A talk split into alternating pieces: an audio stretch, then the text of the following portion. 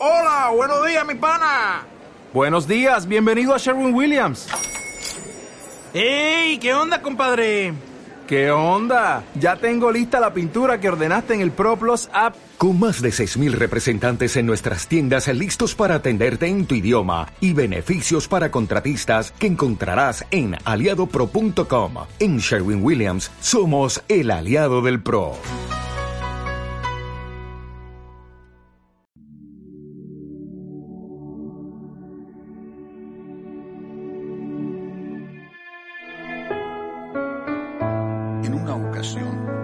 Se presentaron algunos a contar a Jesús lo de los Galileos cuya sangre vertió Pilato con la de los sacrificios que ofrecían.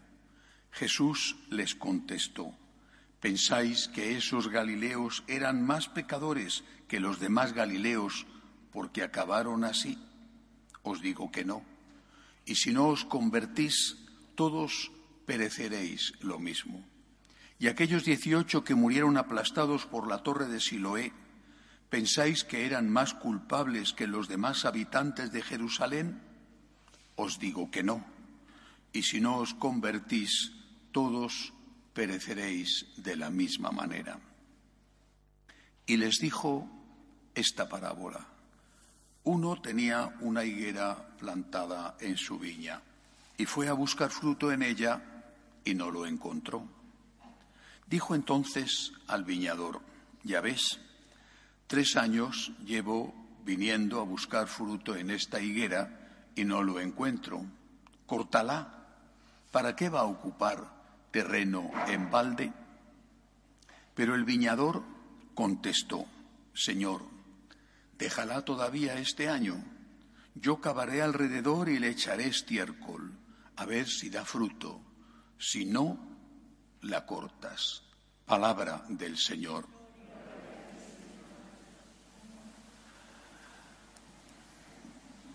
Una primera reflexión sobre lo que está sucediendo en Ucrania, esta espantosa tragedia que puede extenderse a, a toda Europa, Dios quiera que no.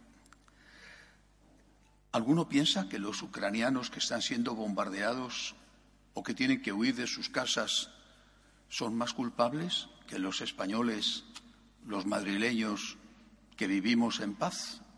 Seguro que no. Nadie piensa eso, ¿verdad? Pero el Señor lo pone como ejemplo. Seguramente está hablando de algo que acababa de ocurrir, el hundimiento de una torre en un barrio de Jerusalén. Lo pone como ejemplo. Si no os convertís, dice, todos terminaréis lo mismo. ¿A qué se refiere? A la vida eterna. Y por eso a continuación pone el ejemplo de la higuera, una parábola. Una higuera que no da fruto. Si no os convertís, si no dais fruto, todos terminaréis de la misma manera, unos aplastados por las bombas, terrible situación, qué tragedia en un momento y en un continente en el cual pensábamos que el horror de la guerra era cosa del pasado. Pero todos terminaremos de la misma manera. Si no os convertís, todos iréis al infierno, nos dice el Señor, porque el infierno existe. ¿Qué tenemos que hacer entonces para convertirnos? El Señor habla, con el ejemplo de la higuera, de un concepto que ya no existe. De verdad, no existe. El concepto de deber. La higuera es un árbol, no tiene conocimiento, no tiene voluntad. Bueno, pero está poniendo un ejemplo, nosotros sí. Tenemos que dar fruto. Y si no nos convertimos a este dar fruto, todos terminaremos de la misma manera, es decir, iremos al infierno. No es una broma. No es algo para asustar a los niños, que viene el coco, vas a ir al infierno. Oiga, que esto es verdad, que hay vida eterna, que vas a morirte, que puede ser de la bomba, que puede ser del COVID, que puede ser de un ataque al corazón, que puede ser de viejecito en tu cama. De acuerdo, que te vas a morir. Que es poco agradable que te lo digan, pero que es la verdad.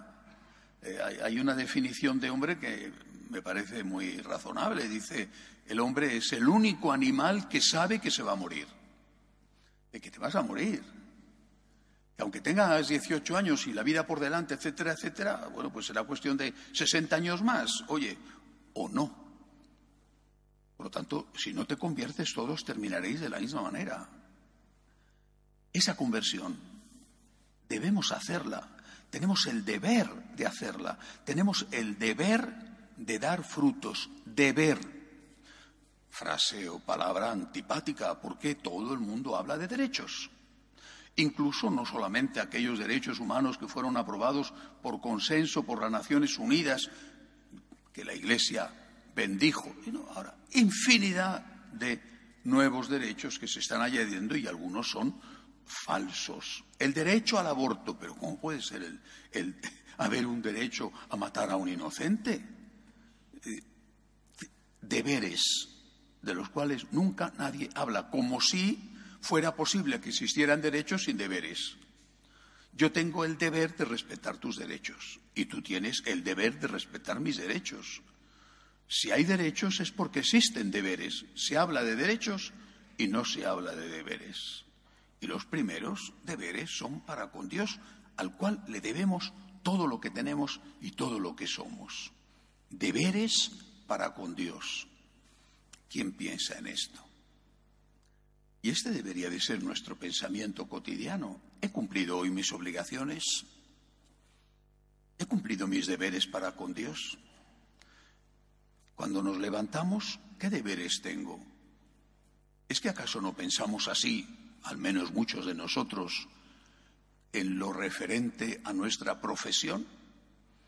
Tengo que hacer un trabajo, tengo que llegar a un horario, tengo que desarrollar unas tareas, las que sean. ¿Es que no piensa esto un ama de casa? Tengo que preparar la comida, o tengo que hacer la limpieza, o tengo que planchar. Tengo deberes, obligaciones. Y no me puedo pasar la mañana viendo la televisión o hablando con la vecina y que se llegue la hora de comer y que no esté hecha la comida. Tengo deberes. Lo hemos asumido en la vida real. Bueno, algunos desde luego no, pero la mayoría sí. Pero para con Dios no. Quizá porque no lo hemos dicho lo suficiente, pero hay que decirlo. Tengo deberes para con Dios y es además el fundamento de todos mis otros deberes y por supuesto también de mis derechos. Y me pedirán cuentas, por eso el Señor dice, ojo, que a la higuera que no da fruto la voy a cortar. ¿eh? Tengo deberes para con Dios. ¿Cuáles son mis deberes para con Dios? ¿Qué debo de pensar cada día? Lo mismo que pienso cada día, ¿qué voy a hacer en mi trabajo o qué voy a hacer en mi hogar? Lo mismo tengo que pensar qué deberes tengo para con Dios hoy.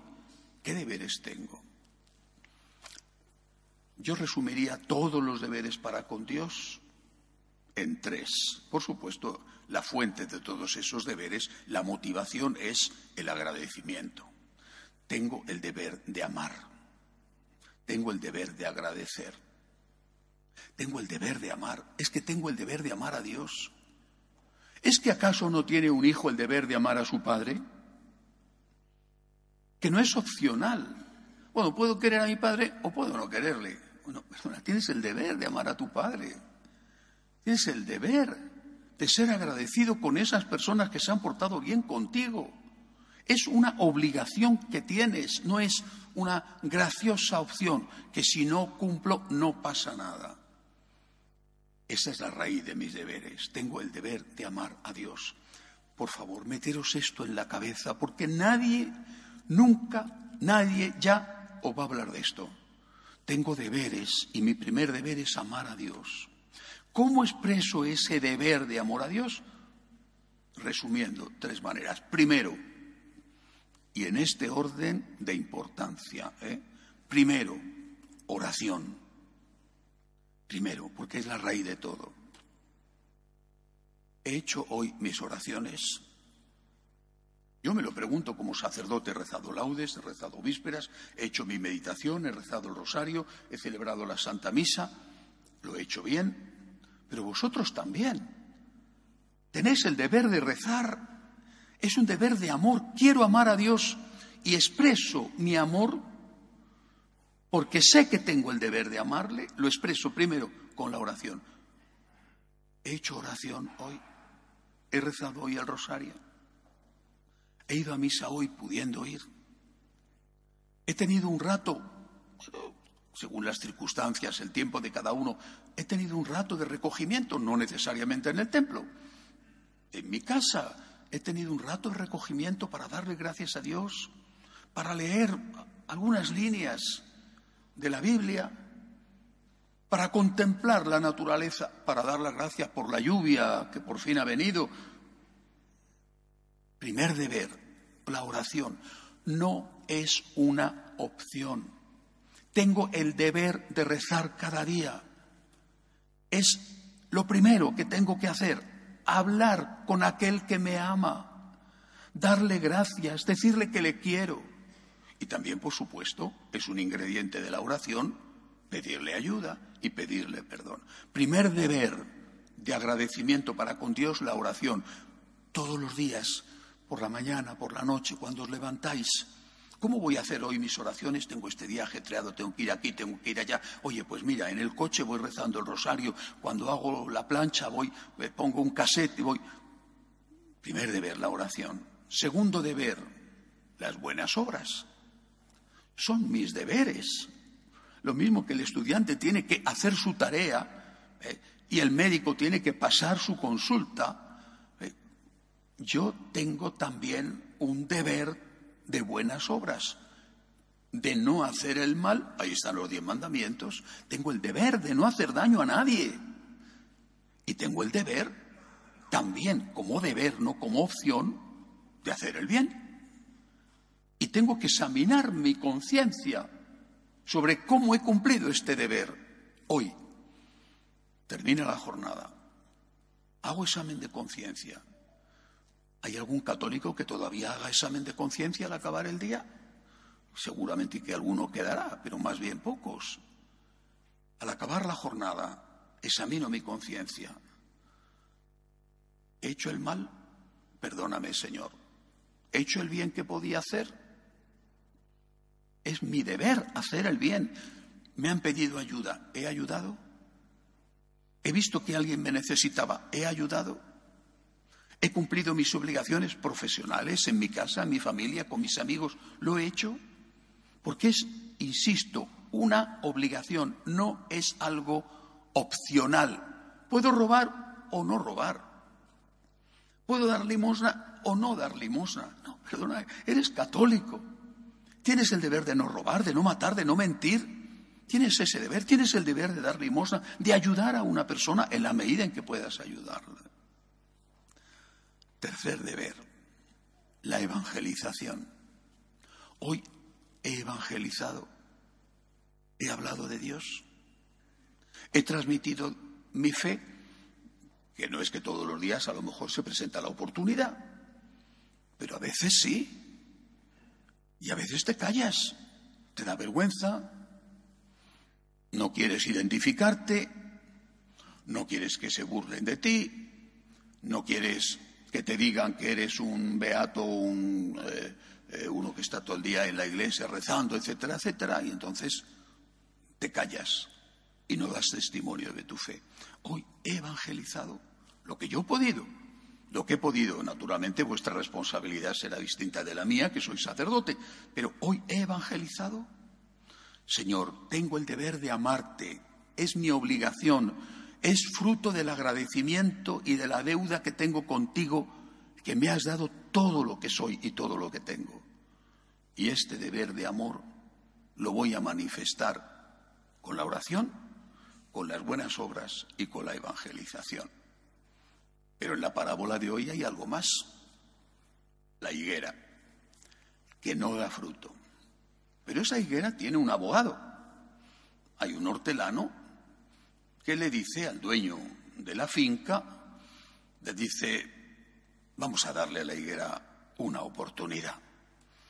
No sé si antes el, el, hortelano la había tenido descuidada, no lo sé, el Evangelio no lo dice, pero intercede por ella. Señor, démosle una oportunidad, un año más. La voy a cuidar, voy a acabar alrededor, le voy a quitar las malas hierbas. No sé, las higueras supongo que como los frutales en general, pues tendrán sus parásitos, voy a ver si la, la fumigo, la podo bien. Y si dentro de un año no da fruto, entonces ya sí que es verdad que esto no tiene, no tiene solución. Pongamos ahí otra higuera o otro frutal o un árbol que dé sombra. Bueno, hay un, un intercesor por la higuera.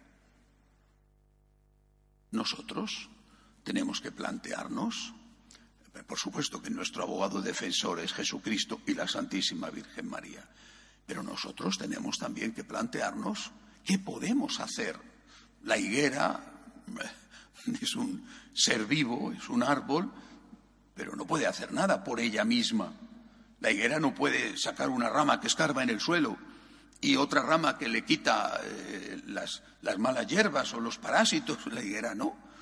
Si no le cavan, no le cavan. Si no la abonan, no la abonan. Y si no la desparasitan, no la desparasitan. Nosotros sí. Y decir, nosotros sí podemos hacer algo por nosotros mismos. Lo estamos haciendo.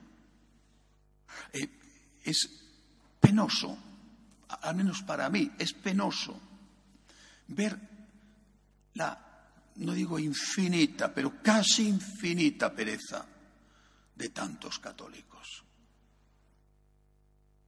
Tantos especialistas en quejarse. Todo va mal, todo va mal. Todo va mal, la sociedad, hay que ver los que ganan las elecciones, hay que ver las leyes, hay que ver. Todo va mal en la iglesia, hay que ver tal, hay que ver los curas, hay que ver, todo va mal, todo va mal. ¿Y tú qué estás haciendo? ¿Qué estás haciendo tú para que vaya mejor? Aquella anécdota seguramente es una historieta que no es verdadera, pero es, es, muy auténtica, de uno que se quejaba continuamente a Dios. ¿Cómo permites que haya guerra? ¿Cómo permites que haya hambre? ¿Cómo no haces nada? Y un día Dios se cansó y le contestó, sí que hago algo, he hecho algo. ¿Qué has hecho? Te he hecho a ti. Te he hecho a ti. No es que yo permita la guerra. Eres tú el que estás permitiendo la guerra. No es que yo permita el hambre. Eres tú con tu pereza el que estás permitiendo el hambre. Por lo tanto, ¿qué estás haciendo tú para que tu higuera, para que tu vida dé fruto? ¿Qué estás haciendo tú? Eh, sí, la Virgen María y el Señor son nuestros abogados, nos ayudan, pero ¿qué estás haciendo tú? La higuera no puede hacer nada por ella, pero tú puedes hacer algo por ti. ¿Qué estás haciendo tú? Hoy es imposible perseverar como católico, dar estos frutos debidos. Es imposible hacer esto y estar a solas. Es imposible. Es demasiado fuerte el ambiente con el que tenemos que enfrentarnos cada día es demasiado hostil, demasiado agresivo, demasiado insidioso como para poder hacerlo frente a esto a solas. ¿Qué estás haciendo tú? Bueno, contestaréis, voy a misa el domingo. Ya es algo, ¿eh? ¿Es suficiente? Hoy hay que estar en un grupo. Sí o sí. Hoy hay que estar en un grupo. O se está en un grupo o no se sobrevive. Y claro que eso tiene un precio. Naturalmente, no me refiero al dinero, me refiero a un poquito, una pizqueta, nada de tiempo. Ah, pero tú no. ¿no? Tú, como, como dice el refrán, que el buey solo bien se lame. ¿eh? El buey solo ¿eh? está estupendamente. Pues no, hoy el buey solo se muere. En la sociedad actual Viviendo en esta sociedad súper secularizada y agresiva, la soledad es suicida. Tenemos que dar frutos. Es nuestro deber. Y solos no lo conseguimos. Y lo que antes valía porque había un ambiente alrededor que lo favorecía, hoy ya no sirve porque el ambiente es el que ha cambiado. Ha cambiado el clima. Ha cambiado el clima y los dinosaurios se están muriendo. Es decir, ha cambiado el clima y las iglesias están quedándose vacías porque no hemos educado o no han querido dejarse educar en que hay que estar en una comunidad y en que no basta, es insuficiente ir a misa el domingo. Es necesario, pero no es suficiente. Es una condición necesaria, pero no es suficiente. Hay que estar en un grupo. Por eso, precisamente, hemos creado Otros habrán creado otras cosas igual o mejores. Por eso hemos creado las escuelas de agradecimiento. Por eso llevamos, y ya son unos cuantos años, ¿eh? desde el año 2000 en que empezamos la parroquia, llevamos insistiendo, reúnete en un grupo, dedica una hora a la semana a formarte, dedica una hora a la semana a estar con otros católicos, dedica una hora a la semana, una hora a la semana, que tampoco estamos pidiendo la luna, no te quedes solo, la soledad, el aislamiento te mata, no vas a tener fuerza para vivir el Evangelio, para cumplir tus deberes, para transmitir la fe en tu familia. Es lo mismo. Lo puedes decir en todos los idiomas, que para la mayoría es el buey solo bien se lame. No quiero complicaciones, yo no quiero líos. Yo con la misa del domingo tengo bastante, y gracias a Dios. Pero esto que valía nuestros abuelos ya no nos vale hoy. Por lo tanto, una vez más, únete a un grupo. En nuestro caso, entra en una escuela de agradecimiento. No te quedes solo. Tienes obligaciones que cumplir. Dios te va a pedir cuentas de eso y la soledad te hace muy débil y la soledad te impide hacer frente a todo lo que te está cayendo encima y cumplir las obligaciones que tienes que cumplir. Tenemos deberes para con Dios y con la ayuda de los hermanos es un poco más fácil cumplirlos. Que así sea.